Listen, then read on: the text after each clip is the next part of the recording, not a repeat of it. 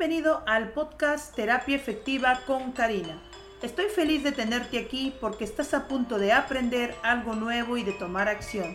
Así que prepárate para tu dosis semanal de estrategias, tácticas y herramientas para producir resultados inmediatos y duraderos en tus consultantes.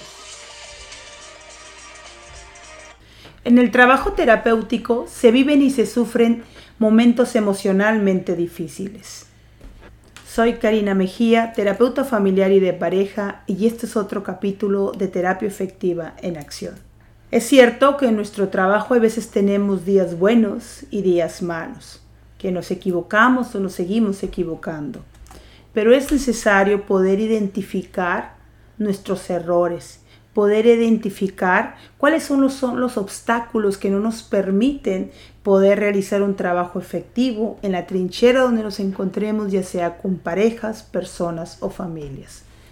Hoy te quiero brindar las herramientas necesarias que te pueden servir para poder facilitar el saber cómo identificar ese problema que no te permite seguir caminando.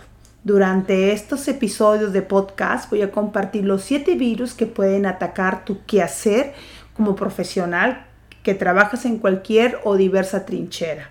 Voy a trabajar contigo el día de hoy el virus de la confusión. Vamos a hablar sobre cuáles son sus síntomas, cuál es su cura, para que nada detenga tu trabajo con las personas, parejas o familias.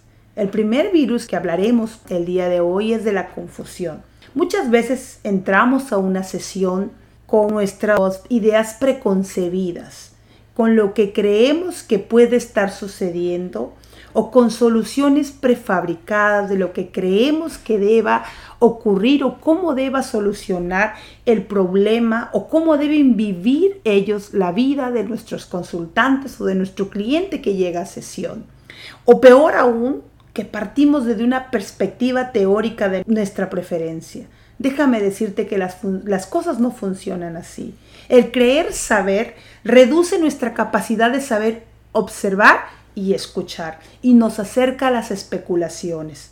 Las especulaciones simplemente nos llevan a tener una interpretación de algo que no sirve, una interpretación de la causa de un problema que no puede estar sucediendo de esa misma manera. Es por ello que si ponemos a especular, simplemente vamos a hacer más de lo mismo y no poder dar un resultado ni tener claridad al respecto. Este virus lo atacamos desde la claridad y la claridad viene a, través de emerger o realizar o tomar acción. Es decir, eliminar la confusión nos lleva a tomar acción, a poner en práctica lo aprendido.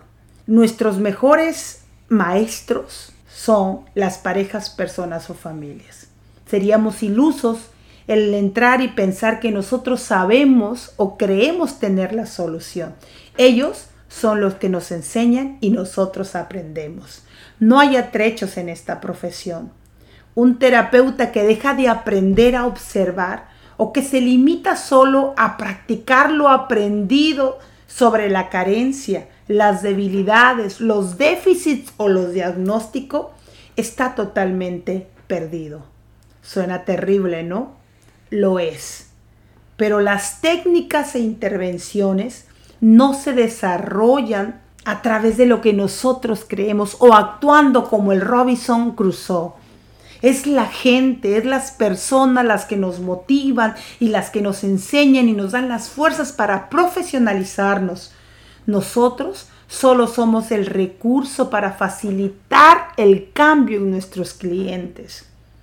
Para ello es necesario arriesgarnos a conocer lo que están haciendo otros, cómo lo están practicando, cómo es su trabajo eficaz y observar es el primer requisito para los profesionales que trabajamos con familias. A través de la observación construimos intervenciones. A través de la observación podemos saber qué es lo que le está haciendo sentido a nuestro cliente. A través de la observación vamos silvanando paso a paso de lo que vamos viendo, de cómo ellos van relacionándose, cómo van interactuando. La segunda herramienta más poderosa contra la confusión es ser específico. Y para ser específico, el terapeuta tiene que partir de empezar con la premisa de ¿qué vamos a ver aquí? ¿Qué vamos a encontrar aquí? no con la premisa de creer qué es lo que está pasando aquí. Y empezar que el síntoma es como un pastel, que dividirlo en diferentes pedacitos y empezar a observar las manifestaciones emocionales, físicas, la temporalidad del problema, la severidad, la coyuntura del problema, porque el mismo síntoma no ejerce o no actúa de la misma manera en las personas de la misma familia ni en el mismo contexto ecológico donde reside. De ahí es que la especificidad es como un microscopio. Tenemos que tratar de identificar los problemas en forma concreta, en forma específica y exactamente saber qué preguntas debo utilizar que me puedan brindar las herramientas para yo poder eliminar las especulaciones y partir de ámbitos concretos. Bueno, esto es lo que he querido compartir contigo. Es momento de que tomes acción y que te suscribas a nuestro canal y que estés atento de los próximos virus que estaré compartiendo contigo, pero también te estaré dando las herramientas de cómo combatir ese síntoma y cómo poder mejorar nuestro trabajo en la trinchera donde te encuentres. Soy Karina Mejía y ha sido un placer para mí compartir contigo esta experiencia.